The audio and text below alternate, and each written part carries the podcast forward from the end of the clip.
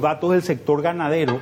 Y lo que vemos es que esta línea verde, que era la línea en, el gráfico de la izquierda, que es la línea que se usa para, para describir lo que cobra el ganadero, y el precio de exportación al cual, al cual vende el frigorífico, se fueron alejando. Y eso se nota en la línea celeste donde vemos que en realidad el margen bruto del frigorífico fue subiendo en términos, en términos absolutos. Acá hay un problema de polución, hubo muchos problemas durante este año y también hubo una sequía muy importante en, la zona, en, el sector del Chaco, donde que, impactó en estos precios, sobre todo en estas caídas significativas y tenemos menos animales gordos para la venta posiblemente un problema que tenemos, pero por otro lado, durante la pandemia se cerraron todos los restaurantes del mundo. El 30% de la carne del mundo se consume en restaurantes y esto obviamente generó un impacto.